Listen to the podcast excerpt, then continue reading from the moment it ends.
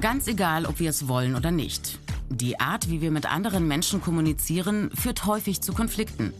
Das kommt daher, meint der Psychologe Schulz von Thun, weil wir auf vier verschiedenen Ebenen gleichzeitig miteinander kommunizieren.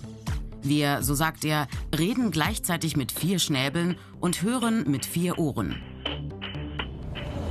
Selbst wenn wir nur über bestimmte Daten oder Fakten informieren, geben wir gleichzeitig durch unsere Gestik, Mimik oder durch unseren Tonfall mehr über uns selbst zu erkennen.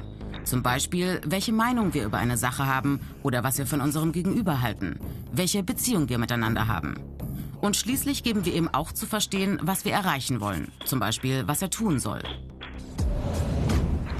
Eine Störung bzw. ein Konflikt zwischen zwei Menschen kommt dann zustande, wenn diese vier Ebenen von beiden unterschiedlich interpretiert werden. Wenn zum Beispiel der Satz, die Ampel ist grün, statt als Info als Kritik am Fahrstil verstanden wird. Missverständnisse sind in der Kommunikation normal, deshalb kommt es immer wieder zu Konflikten. Manchmal können wir sie lösen, oft aber nicht. Dann können sie sich verhärten und im schlimmsten Fall sogar eskalieren.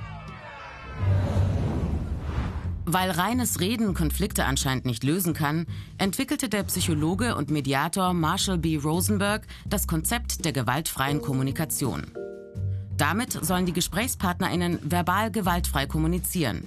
Und zwar so, dass ihre Gefühle hinter den Handlungen deutlich werden. Bei seinem Vier-Schritte-Modell geht es als erstes darum zu beobachten, was wirklich passiert ist und die Sache ohne Bewertung zu beschreiben. Du bist zum dritten Mal zu spät gekommen. Der zweite Schritt ist es zu benennen, welches Gefühl diese Beobachtung bei mir auslöst. Das nervt und frustriert mich.